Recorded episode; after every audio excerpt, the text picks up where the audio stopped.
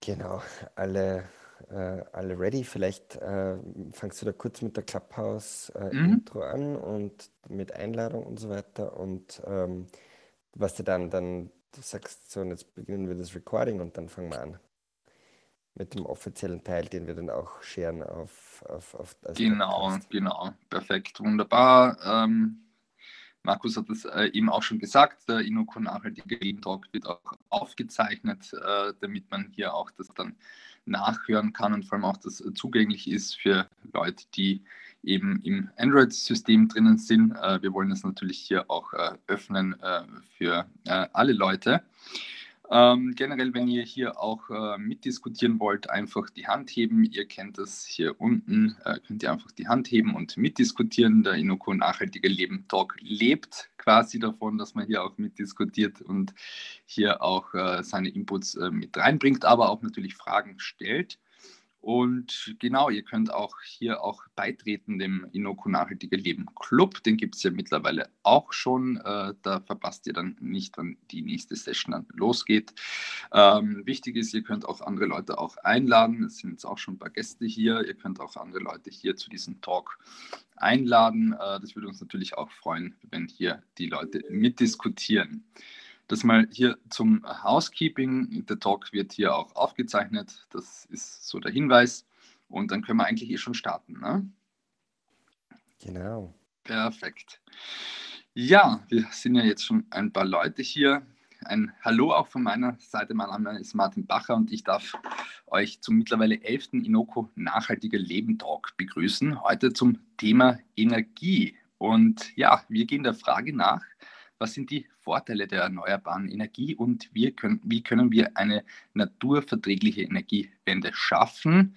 Das Thema ist ja hochaktuell. Erst Mitte März passierte das sogenannte Erneuerbare Ausbaugesetz in Österreich, dem Ministerrat, das vorsieht, dass in Österreich bis 2030 die Stromversorgung zu 100 Prozent aus erneuerbaren Energiequellen gedeckt wird. Wir wollen uns das Thema aber heute von einem breiteren Blickwinkel anschauen und generell hier auch mal der Frage nachgehen, welchen Klima-Impact erneuerbare Energien haben, äh, wie äh, sind welchen Impact haben sie auch im Vergleich, im Vergleich zu fossilen Brennstoffen und vor allem äh, das Wichtige ist, welche Alternativen am Markt gibt es, weil das sollte ja hier auch im Zentrum der Inoko Nachhaltige Leben Talks stehen, nämlich die Hebel, wie können wir hier auch diese Energiewende schaffen. Und als solches freut es mich, dass bei diesem Talk natürlich wieder unsere beiden Hosts mit dabei sind, nämlich Markus äh, Linder und Elisa Kramlich. Markus hat bekanntlich das Wiener Impact Startup Inoko gegründet und Elisa ist ebenfalls Co-Founderin von Inoko und zugleich auch beim WWF für das Thema Kunststoff- und Kreislaufwirtschaft zuständig. Auf Clubhouse hier aber als Privatperson und Nachhaltigkeitsexpertin unterwegs. Ja, ich glaube, wir Danke, können hier. Ja, hallo, freut mich, dass ihr wieder mit dabei seid. Genau, wir können gleich in die Thematik auch einsteigen und Markus, vielleicht darf ich mit dir anfangen, das Thema Energie. Warum haben wir heute dieses Thema hier auch ausgewählt und äh, welche Punkte werden wir heute hier auch noch im Detail besprechen? Ja, das, das, das Thema Energie ist von massiver Bedeutung. Ähm, die EU hat sich ja, also generell, äh, äh, das, das, die Pariser Klimaziele sehen vor, dass wir bis äh, 2050 unsere Treibhausemissionen äh, quasi auf Null runter äh, bekommen. Und Energie spielt da eine ganz, ganz, ganz massive äh, Rolle, weil äh, wenn man äh, die gesamten Treibstoffemissionen sich anschaut, jetzt auf EU-Ebene, ähm, und wenn man da eben Transportation rausnimmt, dann äh, sind 53 Prozent äh, von den äh, CO2-Emissionen zurückzuführen auf äh, Verbrennung von, von, von Treibstoffen im Prinzip. Und da spielt natürlich die Energieversorgung eine ganz, ganz, ganz große wesentliche Rolle. Äh, da gibt es Gott sei Dank einen Riesenhebel, da kann man sehr viel bewegen, da tut sich auch Gott sei Dank sehr viel. Äh, letztes Jahr haben wir in der Europäischen Union, Union erstmals äh, die Situation gehabt, dass wir mehr Strom aus erneuerbaren Energien äh, bezogen haben, nämlich 38 Prozent der europäischen Elektrizität versus 37 Prozent, die von fossilen Brennstoffen gekommen sind, ähm, was einfach dem äh, Wachstum von Wind, ähm, aber auch von, von Solar äh, und anderen äh, regenerativen Energiequellen zu Schulden, das ist das falsche Wort, aber dank, dank des Wachstums in diesen Bereichen einfach entstanden ist. Und Kohle ist um 20 Prozent gefallen äh, 2020 und da bewegt sich massiv viel, ist ein massiver Hebel, eigentlich ein relativ einfacher Hebel, um die Greenhouse Gas Emissions hinunterzubekommen. Ähm, und ja, insofern ein sehr wichtiges Thema und auch ein Thema, wo jeder von uns relativ einfach was tun kann. Ähm, aber da kommen wir dann später nochmal dazu.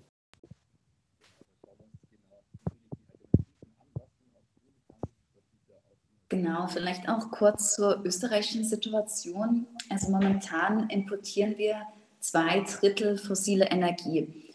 Und das heißt, wir importieren sehr viel Öl aus anderen Ländern wie Kasachstan, Nigeria oder auch Saudi-Arabien und einen Großteil des Gases ähm, aus Russland und nutzen ähm, 30 Prozent erneuerbare Energie momentan. Das ist zwar im europäischen Vergleich schon recht gut, aber wie Markus gesagt hat, müssen wir eben recht bald ähm, so um die 2040 auf 100 Prozent erneuerbare Energie kommen.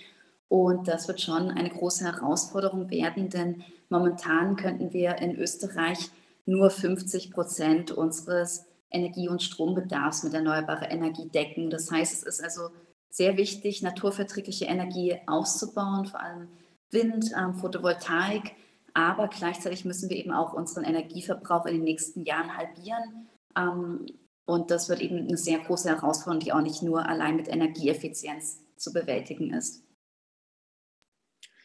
wenn wir jetzt auch hier nochmal auch diese unterschiedlichen Energieformen hier im Detail auch anschauen, wir haben es ja jetzt schon genannt, äh, es gibt ja die erneuerbaren Energien und äh, eben auch die fossilen Brennstoffe bzw. nicht erneuerbaren Energien. Vielleicht könnt ihr da auch kurz einen Überblick geben, ähm, was gehört da alles dazu und äh, welchen Impact hat das für die Umwelt, vor allem wenn wir vielleicht auch mit jetzt auch diesen fossilen Brennstoffen beginnen. Ja, äh, dann fange ich einmal an, über die schmutzigen Themen zu reden. Die Lisa darf dann sich auf die tollen, sauberen Alternativen stürzen. Äh, zu den äh, nicht erneuerbaren Energieressourcen. Das bedeutet, der Begriff kommt letztendlich daher, dass wir als Menschheit in extrem kurzer Zeit eigentlich äh, Energie freisetzen, die von der Natur im, im, im Lauf von Jahrmillionen äh, gebunden worden ist. Das heißt, es hat ganz, ganz, ganz lange Zeit gedauert, bis ähm, Erdöl entstanden ist, Kohle entstanden ist, äh, Gas entstanden ist, wo eben durch natürliche ähm, Abbauprozesse äh, über, den, über Millionen Jahre hinweg hier einfach sehr viel äh, CO2 gebunden wurde und der Atmosphäre entzogen wurde. Und wir Menschen haben im Prinzip in den letzten äh, 100 Jahren da mit einem gewaltigen Tempo hier eben ähm, diese Vorkommnisse zu einem signifikanten Teil begonnen auszubeuten und freizusetzen. Und die heißen deshalb nicht erneuerbar, weil sie einfach in der Zeit, ähm, in der wir sie verbrennen, ja nicht wieder auf diese Art und Weise gebunden werden können oder wieder, wieder regeneriert werden können im Boden, äh, in der Erde und deshalb eine enden wollende Quelle sind. Das heißt, äh, es ist auch ein ein, ein, ein Reservoir, das wir hier aufbrauchen, äh, wo wir wissen, dass die Vorräte zur Neige gehen. Und äh, insofern auch natürlich dieses Problem der Versorgungssicherheit äh, nicht gewährleistet ist. Und da gehört dazu zum Beispiel natürlich äh, das Rohöl, ähm, das, das hier verwendet wird, um, um Energie zu erzeugen. Da gehört dazu ähm, natürliches äh, Gas oder äh, Liquefied Petroleum Gas, LPG da gehört die Kohle dazu, die äh, wahnsinnig, ähm, die eigentlich am, am, schädlichsten ist. Also da, die, die versuchen wir alle, die versuchen eigentlich alle Staaten möglichst schnell rauszubekommen, weil die am meisten äh, Klimagase eben verursacht. Ähm, das ist sozusagen die, die Energie, die jetzt unter ähm, nicht erneuerbare Ressourcen fällt. Ähm, auf der anderen Seite spielt in Europa und natürlich in anderen Ländern dann äh, ein Mittelding eine große Rolle, nämlich äh, nukleare Energie. Ähm, nukleare Energie ähm, ist auch ein extrem spannendes äh, Thema. Äh, vielleicht können wir darüber auch später noch ein bisschen kontrovers diskutieren, äh, weil da gibt es auch sehr kontroverse Meinungen dazu. Ähm, die klassischen äh, Umweltorganisationen äh, sagen natürlich äh, nukleare Energie auf keinen Fall. Es gibt aber sehr viele Leute, die auch sagen und Experten, die auch sagen, naja, trotzdem ist das eine wesentliche Brückentechnologie und die eben dann in Frage stellen, ob es wirklich so eine gute Idee war, zum Beispiel in Deutschland relativ rasch aus der Atomenergie rauszugehen nach Fukushima, was dann letztendlich dazu geführt hat, dass eben die äh, fossilen Brennstoffe noch intensiver verwendet wurden, um, die, um das Energiedefizit eben auszugleichen. Ähm, da würde ich später gerne noch ein bisschen drüber diskutieren mit euch, ein bisschen äh, kontrovers. Vielleicht gibt es da auch aus dem Publikum ein paar Meinungen dazu, äh, dass wir nicht immer so äh, freundlich und uns ständig einig über alles sind. da freue ich mich schon drauf. Äh, ja, und auf der anderen Seite gibt es halt natürlich dann die erneuerbaren Energien, die sich dadurch auszeichnen, dass sie unter Anführungszeichen unendlich verfügbar sind. Äh, aber da kann uns die Lisa jetzt ein bisschen mehr dazu erzählen. Ja, ich freue mich auch schon auf die Diskussion, bin gespannt, was da rauskommt ähm, zur nuklearen Energie. Was die erneuerbare Energie angeht, wie Markus schon erwähnt hat, ähm, ist es eben im Namen erneuerbar. Also das ist dann ähm, Sonne, Wind, Wasser, auch Biomasse zum Beispiel ähm, oder auch Wasserstoff. Und die effektivste erneuerbare Energieform ist sicher die Photovoltaikanlage, also die Sonnenenergie auch auf die Fläche gerechnet, ähm, kann man da am meisten Strom auf relativ kleiner Fläche erzeugen. Danach gibt es dann die Windenergie, ähm, eben auch ähm, die Offshore-Windparks zum Beispiel, ähm, die auch sehr viel Energie produzieren und wo jetzt auch viele Länder wie Deutschland hier stark auf den Ausbau setzen. Und dann gibt es auch Wasserkraft, was wir ja hier in Österreich zum Großteil haben. Das muss man jedoch auch kritisch betrachten, vor allem im Hinblick auf die Naturverträglichkeit von dieser Energieform, da eben die meisten, also die Großteil der Flüsse schon verbaut ist aufgrund der Wasserkraftwerke unter anderem und ähm, hier die Biodiversität dann auch stark gefährdet wird, weil die Flüsse nicht mehr frei fließen können, was dann wiederum auch den Lebensraum für viele Fischarten stört zum Beispiel. Also hier muss man auch ganz auch stark darauf achten, wo diese Wasserkraft gebaut wird und auch wie effektiv die ist. Ähm, also zum Beispiel gibt es auch Kleinwasserkraftwerke, die nicht sonderlich effektiv sind. Und hier fordern auch viele ähm, Umwelt-NGOs in Österreich, dass diese Energieform nicht noch weiter ausgebaut wird ähm, aufgrund der Naturverträglichkeit. Dann gibt es auch noch die Biomasse, also ja, Holzverbrennen zum Beispiel oder auch Biogas ähm, was auch eine okay Alternative ist, aber auch etwas kritisch zu sehen ist, weil ja auch das Holz erstmal lange wachsen muss und auch ähm, viel CO2 speichert, was dann halt leider beim Verbrennen wieder freigesetzt wird. Und dann gibt es noch die geothermische Energie, ähm, eben dass man die Wärme, die unter der Erde ist, nutzt. Ähm, das ja, geht auch über mehrere tausend Jahre ganz gut, ist aber auch relativ aufwendig. Und als letzte Option gibt es eben dann auch noch Wasserstoff, ähm, der auch sehr energieintensiv in der Produktion ist ähm, und auch nicht sonderlich effizient ist, aber der eine sehr spannende Lösung vor allem ähm, für die Industrie sein könnte, also zum Beispiel für die Stahlerzeugung oder auch für längere Strecken ähm, im Verkehr, zum Beispiel für LKWs verwendet werden könnte. Für ähm, ja, Elektroautos ist Wasserstoff jedoch jetzt nicht die effizienteste Energieform. Da wäre es dann wiederum sinnvoller, man steigt auf Ökostrom um. Ähm, genau, und das wäre jetzt so der kurze Überblick, was es so an Lösungen gibt.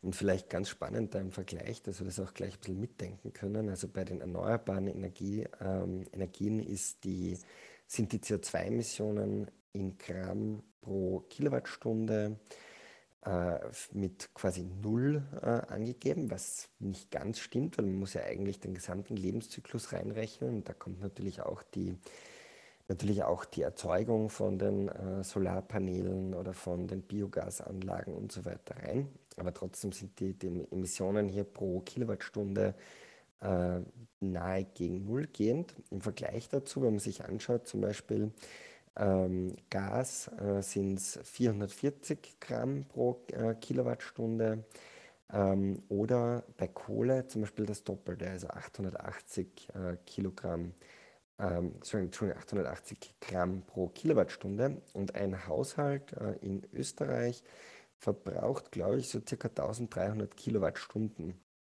Das heißt, da kommt man dann schon, wenn man jetzt zum Beispiel wirklich die Energie aus Kohle bezieht, äh, kommt man schon knapp in den Bereich einer Tonne hinein, äh, die, da, die da an CO2-Emissionen anfällt, wenn ich jetzt wirklich Kohlestrom beziehe.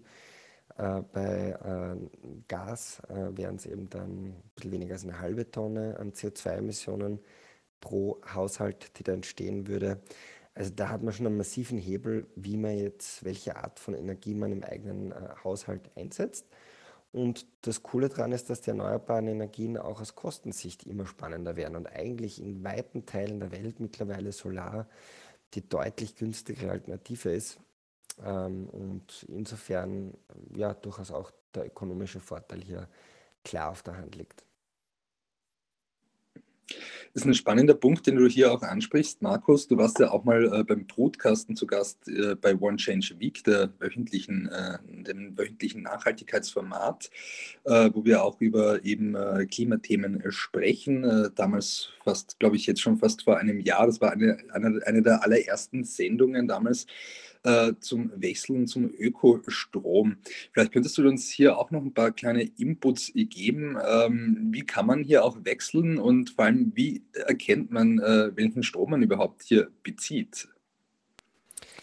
Ähm, ja, gute Frage. Also, wie erkennt man es erstens, welchen Strom man bezieht? Das erkennt man in der Regel an der Rechnung, beziehungsweise wenn man dann äh, den Anbieter, von dem man die Rechnung erhält, äh, spätestens einmal nachschaut und äh, man kann sich dann online hier auch ähm, den Tarif anschauen, kann sich auch äh, den Strommix jeweils anschauen, wie der zusammengesetzt ist.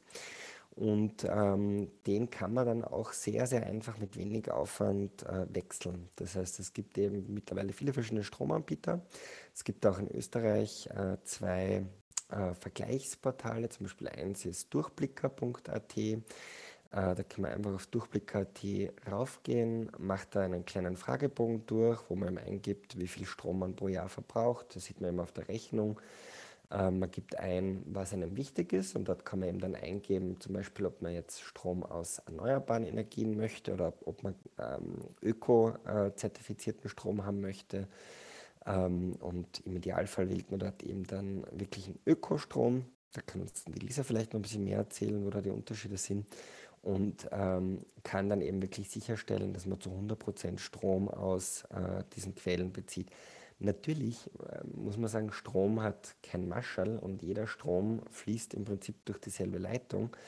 Ähm, aber es kommt ja nicht darauf an, welchen Strom oder welche, wie die Atome, die man jetzt selbst konsumiert, sozusagen produziert worden sind, sondern es kommt darauf an, wenn wir für die Stromproduktion zahlen. Weil es gilt wie immer, dass wir mit äh, unseren mit unserem Geld letztendlich jeden Tag dafür wählen, wie unsere Zukunft einmal ausschauen wird und indem wir eben unser Geld jenen äh, Produzenten verwehren, die nicht nachhaltigen Strom produzieren und dafür sorgen, dass die Umsatz verlieren, stärker unter Druck kommen und auf der anderen Seite unser Geld jenen geben, die eben in Windkraft investieren, in Solar investieren äh, oder vielleicht auch in Wasserkraft investieren. Damit haben wir einfach Lenk Lenkungseffekte, die dafür sorgen, dass eben mehr und mehr in diese erneuerbaren Energien auch wirklich investiert wird.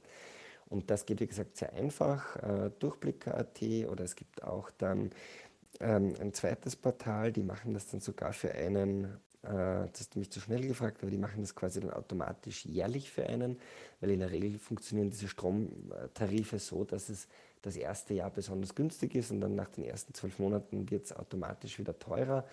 Und insofern kann es durchaus von Vorteil sein, wenn man jedes Jahr seinen Stromanbieter wechselt oder zumindest schaut, ähm, ob äh, der eigene Stromanbieter noch der günstigste ist. Ähm, und ähm, ja, da gibt es eben einerseits Durchblick.at, andererseits, ja, ich habe es vergessen, wie der, wie der andere heißt. Wenn es jemandem einfällt, bitte äh, Bescheid geben, ein Startup, das im Prinzip das dann einmal jährlich äh, macht. Mir fällt es jetzt leider auch nicht ein. Ich habe es auf die Schnelle jetzt auch nicht gefunden, aber du hast darüber gesprochen. Äh, beim Podcasten kann man nachschauen, natürlich äh, auch auf der Seite des Podcastens und auf ah, YouTube. Was mich jetzt aber auch noch interessiert. E-, Energy Hero. Energy, Energy Hero, okay, genau. genau das, das, das, genau. zahlt man dann, ich glaube, pro Jahr 25 Euro oder irgendwie so und die wechseln dann jedes Jahr für einen wirklich zum günstigsten Stromanbieter, der seinen Prioritäten entsprechend äh, also Strom anbietet. Mhm. Das heißt, da kann man angeben, ja, ich möchte gern Ökostrom und die wechseln dann jedes Jahr entsprechend zum günstigsten Anbieter. Mhm. Die Kosten, die du jetzt hier auch angesprochen hast, äh, vielleicht auch Elisa oder Markus, ähm, ist Ökostrom viel, viel teurer oder ist es ungefähr gleich wie konventioneller Strom? Äh, wie, wie, wie kann man das hier auch eventuell hier in Relation setzen, was die Kosten angeht? Also meiner Erfahrung nach äh, ist es relativ vergleichbar. Also ich habe hm. jetzt da, ähm, ich habe jetzt nicht ganz aktuell geschaut, aber es sind jetzt sicher keine, keine großen Unterschiede. Man tut sich nicht weh, auf Ökostrom umzusteigen. Und man hat einen Hebel in der Hand. Das ist das Wichtigste. Absolut. Elisa, du wolltest noch was sagen hier zu diesem Thema. Ja, genau. Also eben, ich glaube, die Kosten sind recht vergleichbar. Oft gibt es da auch sehr gute Angebote, wenn man jetzt umsteigt, ähm, dass man da gute Rabatte auch bekommt. Und ich wollte auch noch einen, einen wichtigen Tipp zum Thema Ökostrom geben.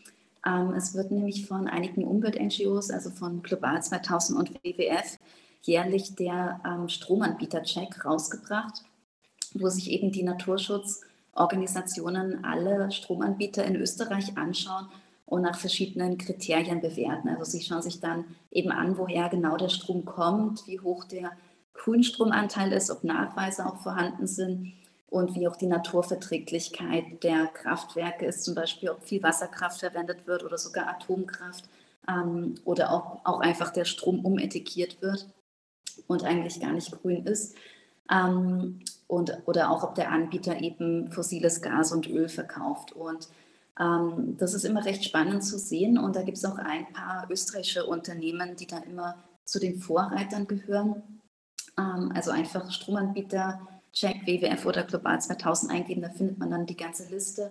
Ähm, weil es gibt nämlich auch in Österreich recht viele Briefkastenfirmen zum Beispiel, die eigentlich nicht wirklich Grünstrom kaufen, sondern einfach das mit Zertifikaten reinwaschen. Ähm, und sehr oft wird eben auch ähm, der Ökostrom als Grünstrom bezeichnet, wenn er aus Atomkraft und Wasserkraft besteht und teilweise gar keinen Anteil an Windenergie oder Sonnenenergie hat was eben für die Naturverträglichkeit sehr schlecht ist. Und da wird es jetzt hier zum Beispiel ähm, in der Liste die Stadtwerke Murau geben oder AAE Naturstrom. Also da gibt es einige, wo man dann gut umsteigen kann und die auch sehr gute Angebote haben preislich. Mhm. Wir sprechen ja auch bei den äh, Inoko Nachhaltige Leben Talks eben über Transparenz. Ein Thema sind da auch äh, Siegel. Gibt es da auch so Siegel für Strom? Äh, ist euch da was bekannt? Also ich glaube, ähm, es, es, gibt für so Ökostrom, also da wirklich ein Ökostrom, da gibt es ein Siegel, äh, wenn man wirklich einen Ökostrom sucht. Ich kenne mich da mit den De Details auch nicht aus, muss ich sagen. Ich habe jetzt, hab jetzt mal kurz nachgeschaut auf äh, Durchblick.at. Ähm, da kostet der günstigste Strom, wenn man jetzt sagt, okay, äh, 2000 äh, Kilowattstunden zum Beispiel, äh, kostet der günstigste Anbieter 413 Euro pro Jahr. Das ist dann ein, ein äh, Anbieter, der 100% Wasserkraft äh, setzt, was nicht immer äh, hundertprozentig äh, eben umweltverträglich sein muss. Und dann ist zum Beispiel der Anbieter Ökostrom, ähm, der kommt dann mit 430 äh, Euro, also ein wirklich minimaler Unterschied von, von, von unter 10%, äh, der dazu zu tragen kommt. Also ist, glaube ich, also rein aus Preissicht eigentlich kein Thema. Und es gibt zum Beispiel auch das österreichische Umweltzeichen, was auch grünen Strom zertifiziert. Also ich habe jetzt auch gerade geschaut, AAE, ähm, die eben auch zu den Top 3 beim Stromanbietercheck zählen, die haben zum Beispiel dieses österreichische Umweltzeichen bei ihrem Naturstrom. Also es äh, gibt da eine Menge Möglichkeiten hier auch eben äh, alternativ oder grüne Energie auch äh, zu nutzen und ja mittlerweile auch äh, äh, schon Anbieter, die hier auch eine gewisse Transparenz natürlich am Markt auch schaffen. Was mich jetzt natürlich auch interessieren würde, ähm, von diesen äh, Alternativen, wir haben es ja vorher angesprochen, Windkraft, äh, die Solarkraft, als auch eben die Wasserkraft. Äh, was, was ist denn da so eigentlich jetzt die klimaverträglichste äh, Variante oder Alternative?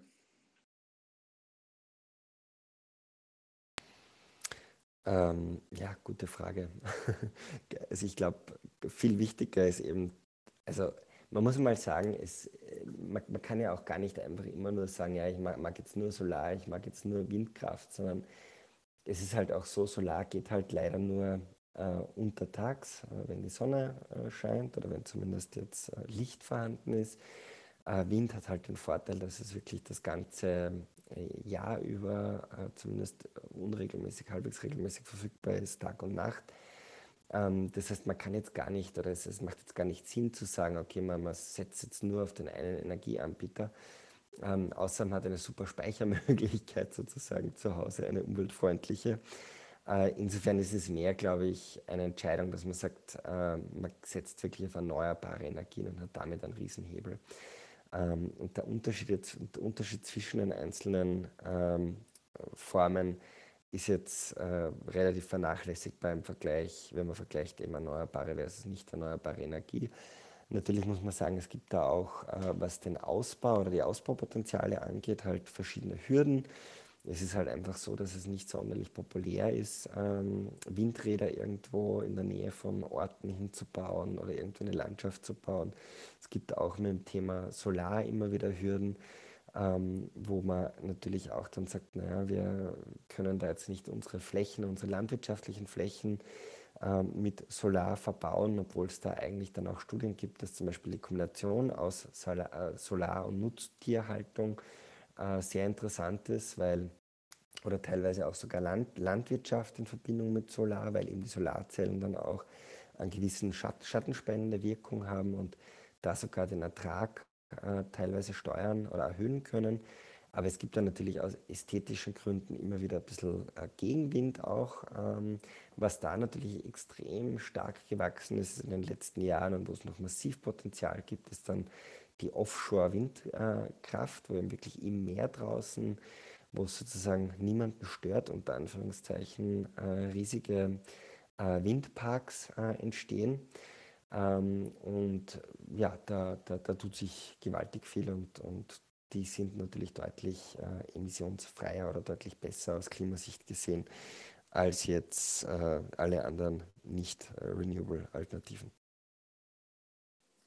Ja, also ich würde sagen, dass Solar, also Photovoltaik, ähm, sicher die naturverträglichste und auch effektivste Lösung wäre, zusammen mit Windenergie. Also die beiden ähm, sind sicher ja, am besten, sage ich mal, was, was, jetzt so ökologische Kriterien angeht.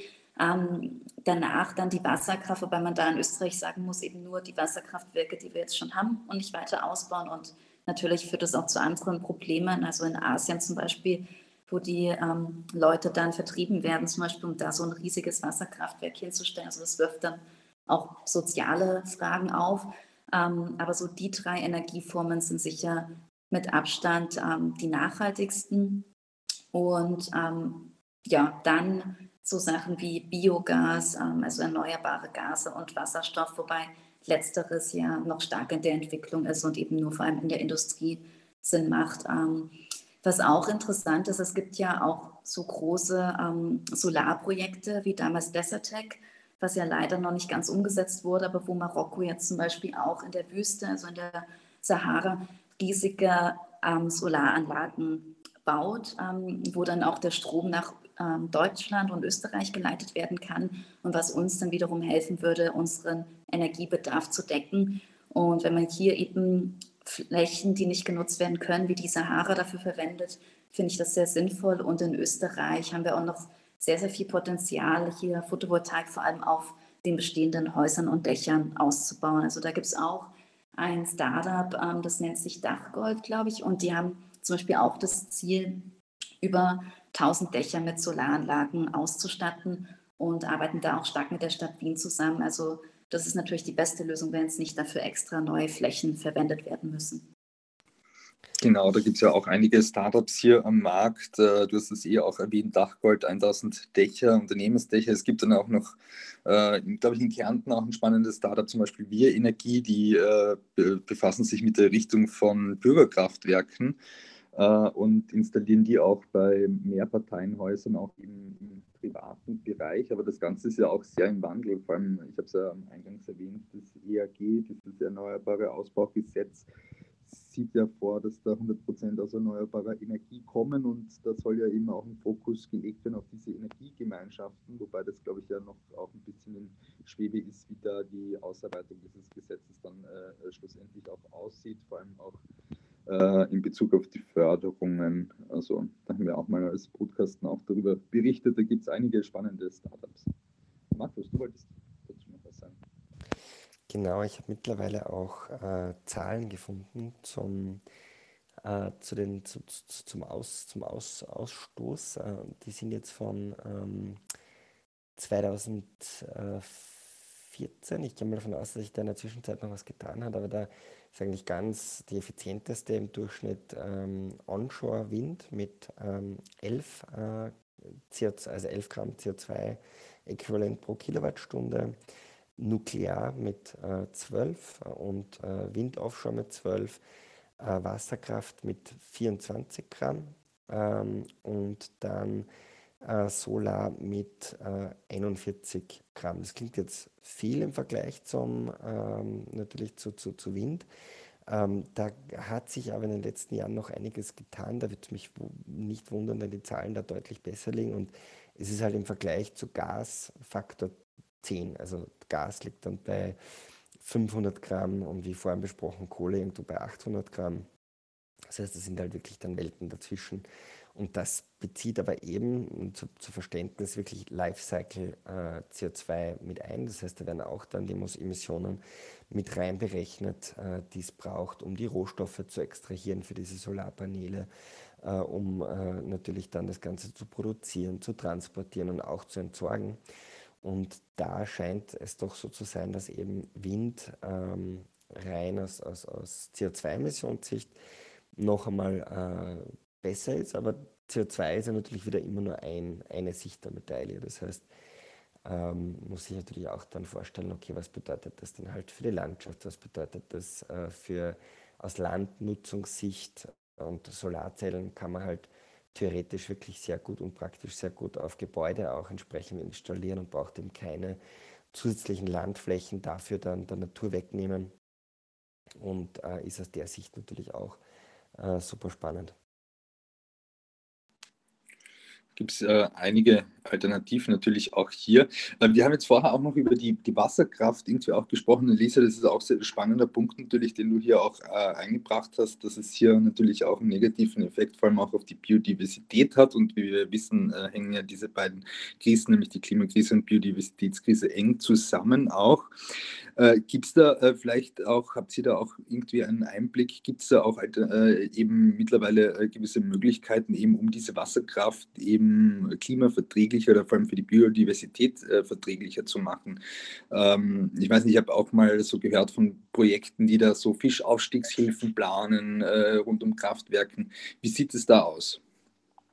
Ja, also die äh, sind mir auch schon untergekommen. Da gibt es zum Beispiel ein Startup, ähm, die nennen sich Fishcon, die eben so Fischschleusen machen. Ähm, aber ich glaube nicht, dass es jetzt die Lösung ist. Also Wasserkraftwerke sind immer noch sehr kritisch, was die Biodiversität angeht, ähm, da ja auch die Flüsse begradigt werden und einfach trotzdem die Fische sehr gestört werden, auch wenn diese Fischschleusen dann etwas Abhilfe verschaffen können. Ähm, aber die Naturschutzorganisationen sind da sehr kritisch, was den Ausbau von den Wasserkraftwerken angeht. Ähm, jetzt zum Beispiel soll auch ein neues ähm, Kraftwerk gebaut werden in Haslach-Kalserbach in Osttirol, ähm, wo auch die Naturverträglichkeitsprüfung sehr mangelhaft ist und ähm, das von vielen NGOs kritisiert wird, dieses Projekt, eben weil wir in Österreich schon sehr viel verbaut haben. Ich glaube eben, dass nur 11 Prozent der Flüsse noch frei fließen können und wir wirklich schon sehr viel Wasserkraft produzieren. Also ich glaube, ungefähr drei Viertel unseres Strombedarfs ähm, können wir mit Wasserkraft, also von den Erneuerbaren, gut decken. Aber wir haben eben noch sehr, sehr viel Potenzial bei der Wind- und Solarenergie und können hier sehr viel ausbauen. Und das macht einfach viel mehr Sinn, ähm, Photovoltaik und Windenergie auszubauen, da das deutlich weniger Auswirkungen hat auf die Natur. Und die Wasserkraftwerke, die wir haben, die kann man so stehen lassen, reparieren, möglichst lange nutzen, aber keine neuen mehr bauen. Mhm. Wir haben ja vorher auch über dieses Thema Atomenergie gesprochen, ja, und äh, wir wollen natürlich auch ein bisschen kontrovers diskutieren. Auch äh, Markus hat es vorher schon irgendwie auch anklingen lassen. Da gibt es natürlich auch Pro und Contra, was eben auch äh, vor allem hier die, den CO2-Ausstoß natürlich auch angeht. Markus, ähm, vielleicht kannst du uns auch hier einen kurzen Einblick geben, wie verläuft hier auch dieser Diskurs rund um diese Atomenergie zu diesen Für und Wider. Und natürlich, wenn ihr auch äh, dazu auch eine Position habt. Hier in der Runde sind ja auch einige hier mit dabei. Einfach nur die Hand heben und natürlich mitdiskutieren. Und ähm, ja. Ui, jetzt wird es spannend. also vielleicht eins gleich äh, vorweg äh, zu diesem Thema. Also ich habe ich bin, ich bin äh, natürlich, was Atomstrom und Risikofolgenabschätzung angeht, kein Experte. Ähm, ich sehe nur eben die Diskussion, dass die eben nicht oder die, die, die wissenschaftliche äh, Aussagen, die da jetzt nicht ganz so klar sind, beziehungsweise es ist nicht so, dass jetzt äh, alle Experten sofort sagen, ja, äh, Atomenergie ähm, ist absolut schlecht und zu verteufeln. Und zwar, weil man die Atomenergie auch in Relation sehen muss äh, zum Faktum, dass halt global gesehen ähm, ein sehr großer Anteil der Energie noch eben aus Kohle produziert wird äh, oder eben aus nicht erneuerbaren Energien. Und wir ein bisschen den Gegensatz haben, dass äh, wir natürlich oder viele Menschen vor Atomenergie wahnsinnig viel Angst haben und da wahnsinnig viel Angst äh, mitschwebt, teilweise natürlich auch berechtigt, ähm, teilweise sehr viele Themen mitschwingen, wie was passiert dann mit diesem radioaktiven Abfall, der eben dann über Jahrhunderte, Jahrtausende wahrscheinlich noch äh, strahlt, den man irgendwie sicher lagern muss, obwohl wir gar nicht wissen, was mit unserem Planeten abgeht äh, in, in, in, in den nächsten Hunderten oder Tausenden Jahren. Äh, auf der einen Seite. Auf der anderen Seite, wenn man sich dann die Zahlen anschaut und zum Beispiel weiß, dass ähm, laut offiziellen Zahlen, nicht nur von russischer Seite, bei, ähm, beim Reaktorunglück in Tschernobyl, ich glaube 40 oder 50 Menschen wirklich dran an den Folgen direkt nachweisbar verstorben sind. Selbst wenn man dann potenziell erhöhte Krebsraten und so, und so weiter mit reinnimmt, sind es, glaube ich, Maximum äh, 4000 Menschen, äh, also 4000 Todesfälle, die da verzeichnet worden sind von diesem äh, Unglück. Ja? Und wenn man jetzt umrechnet, okay, wie viele Tote gibt es pro ähm, Kilowattstunde produzierten Atomstrom versus wie viele Tote gibt es, die verursacht werden durch äh, Kohlestrom pro Kilowattstunde, ähm, dann kommen da relativ interessante Zahlen äh, raus, weil einfach natürlich halt, wenn man den Kohleabbau, die ganzen äh, Abgase, die da entstehen, die ganzen Naturauswirkungen, die unmittelbar da entstehen, das natürlich ein riesen, äh, ein riesen Impact hat. Ich glaube, was man mit ziemlicher Sicherheit sagen kann, ist, dass ähm, Atomenergie, zumindest in diesem großen Stil mit den großen Kraftwerken, wahrscheinlich keine allzu große Rolle spielen wird äh, in der Zukunft, einfach rein aus ökonomischen Grund, Gründen, weil allein die ganzen Sicherheitsvorschriften äh, und die ganzen, ähm, ja, um das sicher zu halten, mit so massiven Kosten verbunden ist, dass einfach Atomstrom mittlerweile im Vergleich zu Solar sowieso nicht wirklich mehr äh, wettbewerbsfähig ist. Das ist, was vielleicht noch längere Zeit eine Rolle spielen könnte, das ist zumindest meine Einschätzung, sind so äh, kleine äh, Atomkraftwerke, die eben kleinere Orte versorgen, ähm, die irgendwie abgelegen und remote sind, wo andere Energiequellen einfach jetzt keine Lösung sind.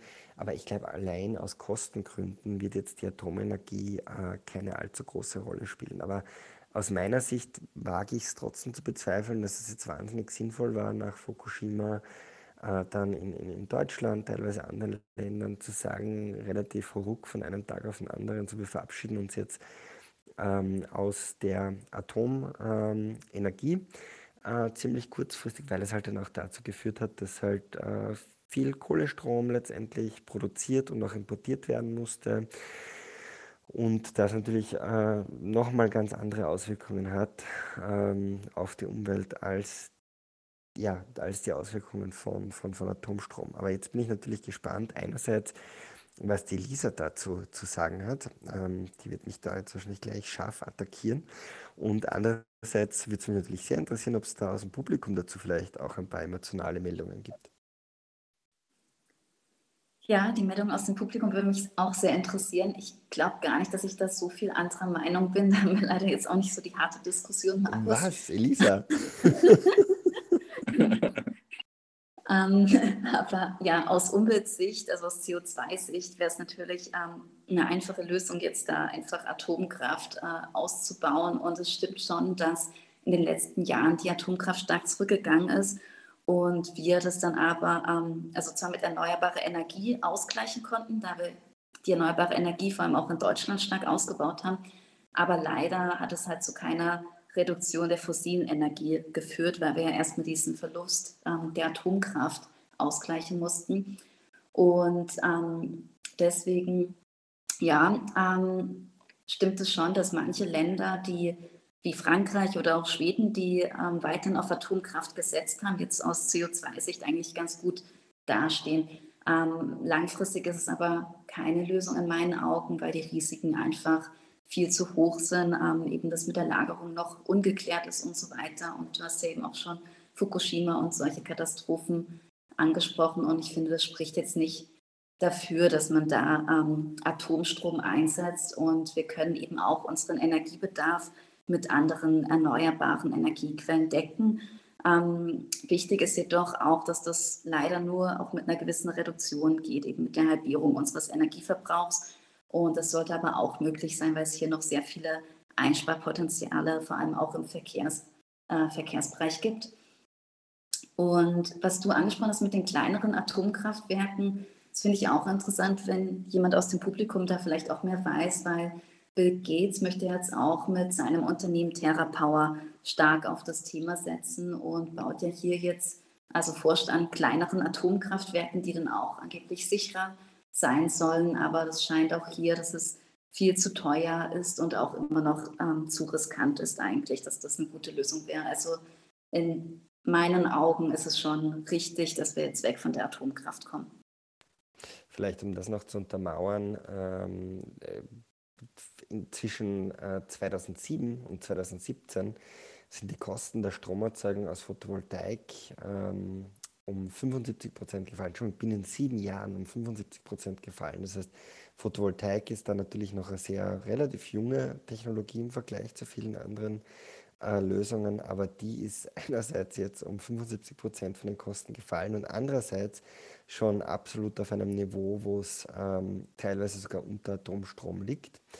Äh, natürlich hat Atomstrom umgekehrt den Vorteil, dass es halt sehr regelmäßig ähm, verfügbar ist und sehr gleichmäßig verfügbar ist. Was uns zu einem anderen wahnsinnig spannenden Thema äh, bringt, oder mich zumindest, mein Gedankensprung, nämlich zum Thema Energiespeicherung. Also eines, was diese erneuerbaren Energiequellen äh, im großen Stil, wenn man jetzt mal von äh, Bio äh, oder, oder, oder äh, eben Erd, Erdwärme äh, absieht, gemeinsam haben, ist, dass sie relativ ungleichmäßig verfügbar sind. Das heißt, Wind äh, wechselt an Intensität, äh, Sonnenenergie wechselt natürlich an Intensität. Und das heißt, ein ganz großes Thema spielt jetzt hier die Speicherung von Energie, weil ähm, ich muss natürlich, wenn ich jetzt mit meinem Haus am Haus Solarzellen habe und äh, am Abend aber Strom brauche, um mein Licht zu betreiben, um meine Waschmaschine zu betreiben, muss ich diesen Strom irgendwie speichern. Und da gibt es natürlich jetzt im Kleinen äh, Batterielösungen, ähm, gibt es verschiedene Ansätze von äh, klassischen Batterien über chemische äh, Stromspeicherverfahren. Da gibt es im großen Stil Themen wie jetzt Pumpspeicherkraftwerke, wo eben, äh, wenn zum Beispiel äh, die Windräder auf Hochtouren laufen, wir in Österreich mit unseren ähm, Pumpspeicherkraftwerken, ich glaube teilweise sogar bezahlt werden, um Strom abzunehmen. Und dieser Strom wird dann verwendet, um Wasser in diesen Pumpspeicherkraftwerken nach oben zu pumpen, äh, über hunderte Meter auf die Berge hoch. Und wenn dann eben äh, Spitzenstrombedarf da ist, äh, wenn eben ein, ein, die Stromproduktion nicht ausreicht, dann wird dieser Wasser, von, von der dann hochgepumpt wurde, wird dann wieder hinuntergelassen ins Tal äh, und wird dann äh, ja, über Turbinen geleitet, um hier wieder Strom zu produzieren. Da gibt es aber auch jetzt super spannende Startups, ähm, zum Beispiel ein Startup nutzt äh, diese, äh, diesen verfügbaren Strom oder diesen Stromüberschuss, um ähm, Betonblöcke äh, oder halt Steinblöcke mit einem Kran quasi im Kreis um den Kran herum nach oben zu heben. Ähm, und wenn dann eben wieder äh, Strombedarf da ist und die, die Spitze nicht abgedeckt werden kann, dann werden diese Betonblöcke dann halt aus ein paar zehn Meter, also einigen Metern Höhe, ich weiß nicht, 40, 50 Meter Höhe geschätzt, würde ich sagen, äh, werden dann wieder runtergelassen und bei diesem Runterlassen von diesen Blöcken wird dann eben wieder durch diese Energie Energie erzeugt und in Strom umgewandelt. Oder da gibt es dann teilweise auch ähm, besondere äh, Flüssigkeiten, äh, die eben noch besser als Wasser geeignet sind, um eben dann äh, diesen Höhenunterschied auszunutzen. Das passiert im Prinzip nach einem ähnlichen äh, Prinzip. Das heißt, an Hügeln werden so Art Pipelines oder Rohre gebaut. Äh, wenn Strom günstig ist oder man sogar äh, Spitzen abfangen muss, weil zu viel Strom produziert wird, dann wird eben da entsprechend ähm, äh, diese Flüssigkeit nach oben gepumpt, auf Hügel, auf Berge gepumpt. Und wenn Strombedarf da ist, wird die Flüssigkeit runtergelassen, durch eine Turbine, läuft durch eine Turbine drüber und äh, wird dann genutzt, eben um diesen Strom dann zu erzeugen, wenn man braucht. Und eine andere theoretisch oder auch praktisch spannende Alternative ist natürlich das Thema Wasserstoff. Wasserstoff kann man natürlich lagern und man kann natürlich Wasserstoff transportieren und man kann natürlich äh, insbesondere dann mit dem Spitzenstrom oder schon mit dem Stromüberschuss, also wenn man jetzt sehr viel äh, Strom hat, äh, hier Wasserstoff erzeugen. Wasserstoff ist einfach von der Effizienz her leider nicht so optimal. Das heißt, es geht hier relativ viel Energie verloren. Aber wenn man eben diesen Spitzenstrom hat, mit dem man sowieso irgendwas machen muss, weil es wäre die totale Verschwendung, dann Windräder abzudrehen und nicht laufen zu lassen, nicht zur, nicht zur Energieerzeugung zu nutzen, weil eben im Moment der Strombedarf nicht in dem Ausmaß da ist. Äh, dann ja, wäre es natürlich äh, durchaus eine äh, gute Idee, diesen Überschuss zu nutzen, um zum Beispiel dann intensiv Wasserstoff zu produ produzieren, auch wenn es jetzt nicht hundertprozentig effizient ist, äh, um eben dann so Themen wie LKWs, äh, schwere, schwere LKWs oder für Stahlproduktion oder ähm, auch Zementindustrie, wo eben Wasserstoff eine Rolle spielen kann, äh, Schiff, Schifffahrt, äh, da entsprechend dann auch ähm, Wasserstoff herzustellen, nämlich grünen Wasserstoff, weil heute wird ein ganz großer Teil vom Wasserstoff äh, erzeugt, ich glaube, als Nebenprodukt irgendwie in der Gasproduktion. Und damit ist Wasserstoff im Prinzip ja heute auch in der Regel nicht wirklich nachhaltig, sondern auch ein Nebenprodukt, ähm, der entsteht äh, im Bereich aus, aus den fossilen Brennstoffen im Prinzip.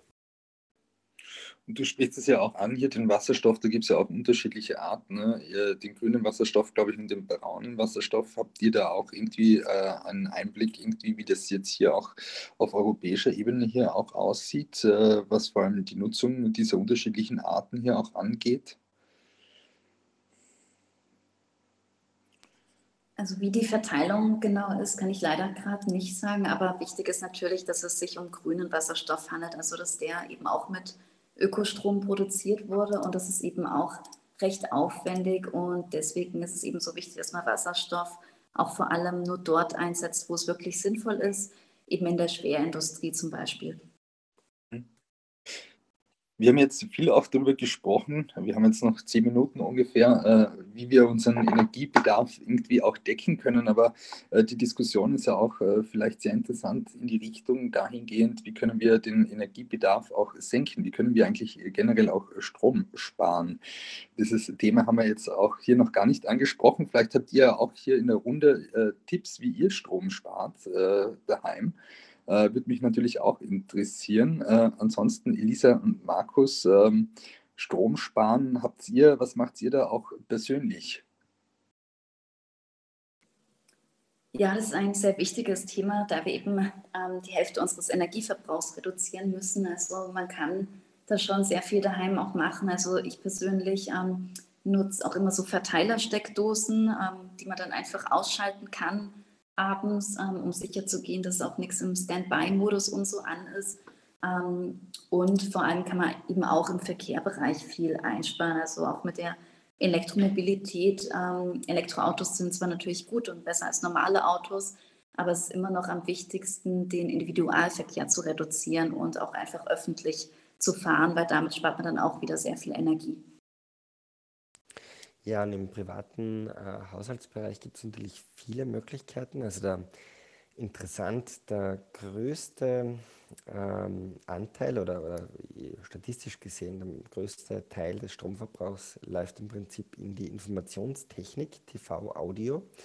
Das heißt, eine ganz einfache Möglichkeit ist zum Beispiel weniger fernzusehen und den Fernseher auch dann, wenn man ihn nicht sieht, ähm, in den äh, nicht nur im Standby-Modus laufen zu lassen, sondern eben abzustecken oder komplett abzudrehen, weil 28 Prozent des äh, Stromverbrauchs, äh, das sind zumindest deutsche Zahlen, kommen eben so aus diesem Bereich äh, Home Electronics, natürlich auch Computer, Laptop, ähm, äh, TV, Radio und Co. Äh, also ein ganz signifikanter Anteil.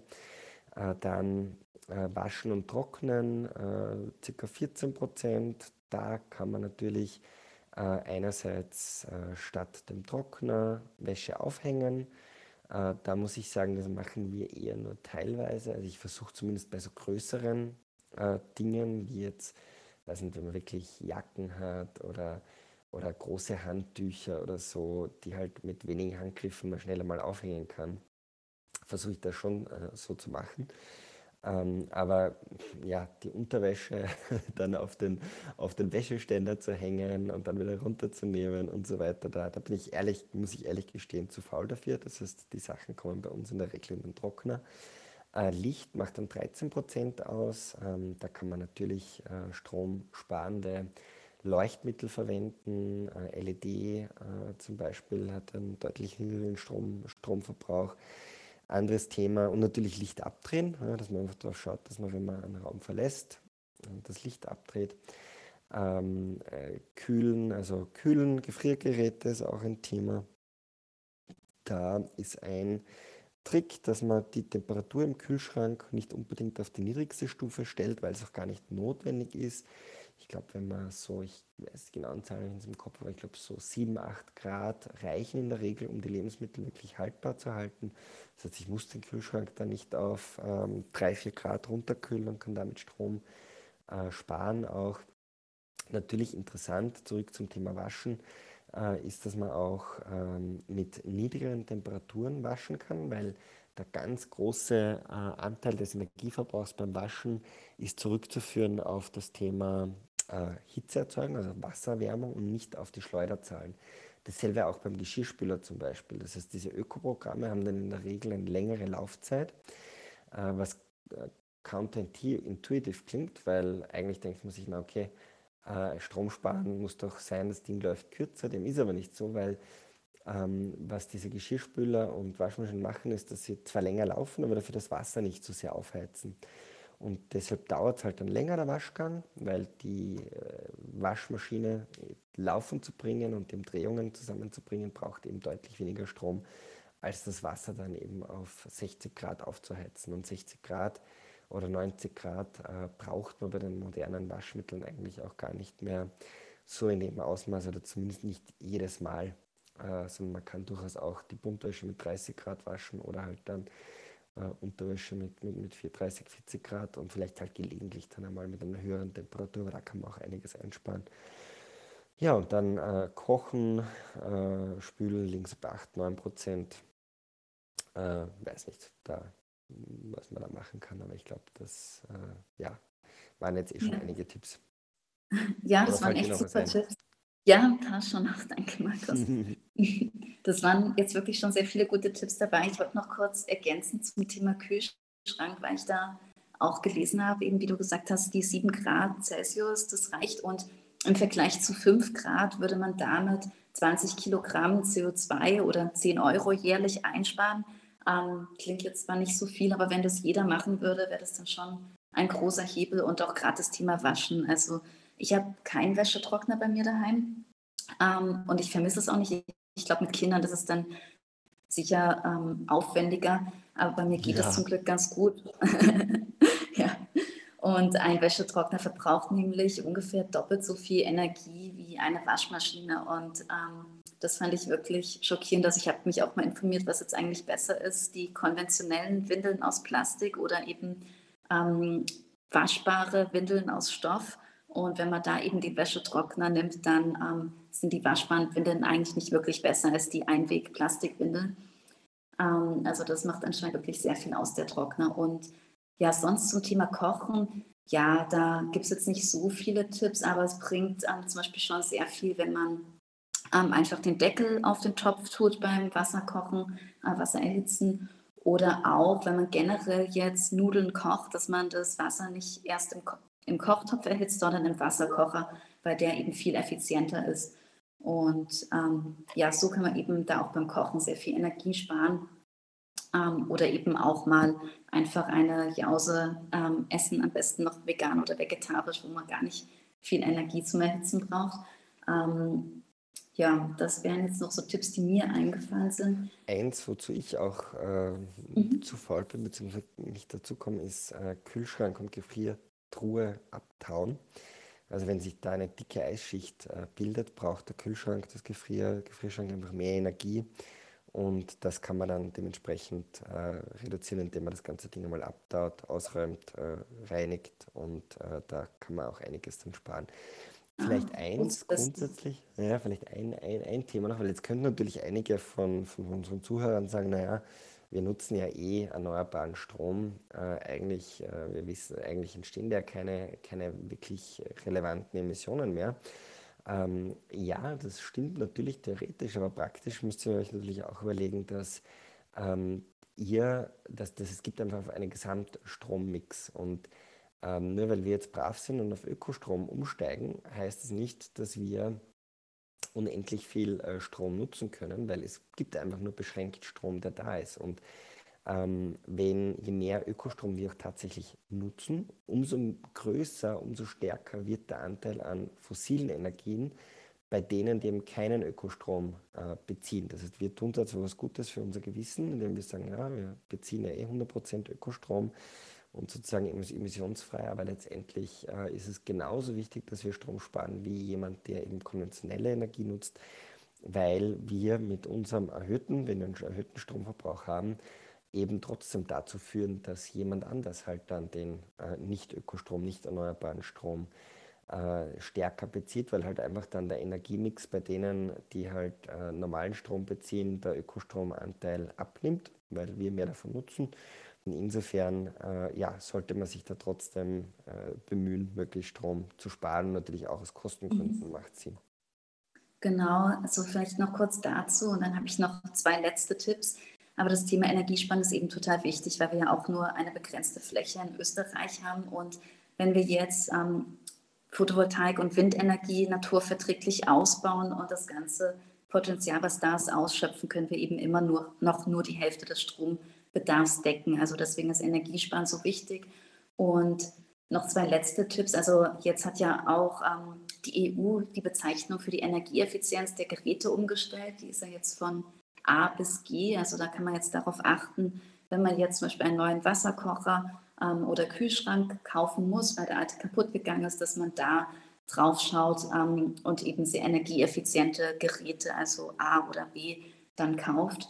Ähm, und auch im Bereich Wohnen ist natürlich ein sehr großes Einsparpotenzial, sodass man darauf schaut, dass das Haus oder die Wohnung sehr gut gedämmt ist und man selber auch nicht so viel dann im Winter heizt. Also wenn man jetzt zum Beispiel die Heizung auf ein Grad kühler stellt, ähm, kann man 10 bis 15 Prozent des Heizenergiebedarfs einsparen und das machen dann halt doch 130 Euro im Jahr aus oder bis zu 500 Kilogramm CO2. Also schon eine erhebliche Menge, wenn man einfach auf ein Grad ähm, mehr Komfort verzichtet, sage ich mal. Aber vielleicht gibt es auch noch Leute aus dem Publikum, die noch den ein oder anderen letzten Tipp haben. Gibt es noch Tipps hier in der Runde? Ansonsten, ja, ähm, ihr habt es auch angesprochen, äh, die Waschmaschine steht bei mir natürlich auch als nächstes an. Ich habe eine, ich muss zugeben, ich habe eine ganz, ganz alte Waschmaschine, die ist schon 20 Jahre alt und die ist überhaupt nicht mehr energieeffizient. Und ich habe das äh, total hinausgeschoben, äh, mir eine neue energieeffiziente Waschmaschine äh, zu besorgen. Und äh, das nehme ich heute mit äh, als ein Ansporn, dass ich das bald mache vor allem auch wieder super nützliche Tipps äh, gegeben, wie man Energie spart. Äh, ich glaube, wir müssen generell auch unsere Energie einfach hier unseren Energiebedarf auch reduzieren und äh, da gibt es ja wirklich viele Möglichkeiten. Sofern jetzt sich niemand mehr aus dem Publikum äh, melden möchte, ähm, ja, möchte ich mich jetzt bei Elisa und Markus natürlich bedanken und äh, auf unsere nächste Inoko Nachhaltige Leben äh, Talk Session verweisen. Und da geht es nämlich um das Thema Wein. Nachhaltiger Wein kann Wein genussvoll und nachhaltig sein. Darüber wollen wir diskutieren. Ich habe heute einen Tee getrunken. Ich glaube, nächste Woche mache ich mir ein Glas Wein auf dazu. Ein gutes. Ich hoffe, ihr auch. Das werden wir machen. Jetzt, wo die Fastenzeit bei mir vorbei ist, da äh, darf ich mir wieder gelegentlich ein Glas Biowein gönnen. Definitiv. Ja, und an dieser Stelle möchte ich auch noch verweisen, es gibt auch natürlich äh, One Change Week bei der Podcasten. Ähm, da laden Markus und ich immer jede Woche innovative Startups ein. Die sind zu Gast. Wir sprechen hier auch äh, über den Klima-Impact dieser Green Tech Startups und natürlich, äh, welche Marktpotenziale hier auch äh, für ähm, innovative Startups bestehen in unterschiedlichsten Bereichen. Wir haben ja schon einige spannende Startups äh, gesehen. Ihr könnt das natürlich auch auf der Podcasten nachschauen nachschauen. In diesem Sinne, Elisa Markus, danke vielmals, ähm, dass ihr wieder hier ganz, ganz viele tolle Infos gegeben habt und vor allem auch Praxistipps und äh, hier auch mh, wirklich auch einen Einblick gegeben habt, wie äh, komplex auch dieses Thema ist und äh, vor allem natürlich, äh, was man auch machen kann und welche Alternativen es gibt. Auch danke sehr. natürlich den Zuhörerinnen und Zuhörern hier und sehr ja, ich mich schon auf nächste gerne, Woche. Lieber Martin. Vielleicht, äh, was ich noch vergessen habe, vor lauter hitziger Diskussion. Ja, bitte. Ähm, natürlich würden wir euch auch sehr gerne einladen, dass ihr als Test-User von Inoko äh, mit dabei seid. Mit Inoko entwickeln wir eine App, die es Konsumenten ermöglicht, äh, den Impact der eigenen Kaufentscheidungen im Lebensmittelbereich ähm, zu tracken. Und ihr könnt jetzt Inoko downloaden und als äh, erste Beta-User mit dabei sein, wenn ihr in Österreich äh, lebt. Einfach in den App Stores Inoko herunterladen. Und ihr könnt dann mit dem Sign-up-Code Clubhouse21 äh, Inoko nutzen, könnt dann eure Lebensmittelbelege scannen und in Folge bekommt ihr dann Feedback, wie CO2-intensiv die einzelnen Lebensmittel waren, ähm, was besonders CO2-intensiv war. Seht aber auch, ob ihr vielleicht Produkte kauft, die ähm, Palmöl aus nicht zertifizierter Herkunft beinhalten oder Käfigeier oder aus sonstigem Grund nicht mit euren Werten übereinstimmt. Und würde uns sehr freuen, wenn ihr uns da als Test-User äh, joint und uns auch Feedback gibt, gebt als, als Beta-User äh, und uns einfach Feedback gibt, wie wir das Produkt noch besser machen können. Also einfach äh, downloaden die Noco-App im App Store mit dem äh, Kennwort Clubhouse21, alles klein geschrieben und loskennen und mehr über den Impact der eigenen Lebensmitteleinkäufe lernen. Genau, da wird natürlich dann auch der Energieverbrauch bei der Lebensmittelproduktion berücksichtigt. Also sehr empfehlenswert, sich das mal anzuschauen. Und ja, vielen Dank auf jeden Fall fürs Zuhören. Ähm, und ich freue mich auch schon auf die nächste Diskussion nächste Woche zum Thema Wein. Danke, ciao. Ciao, Bye. Ciao.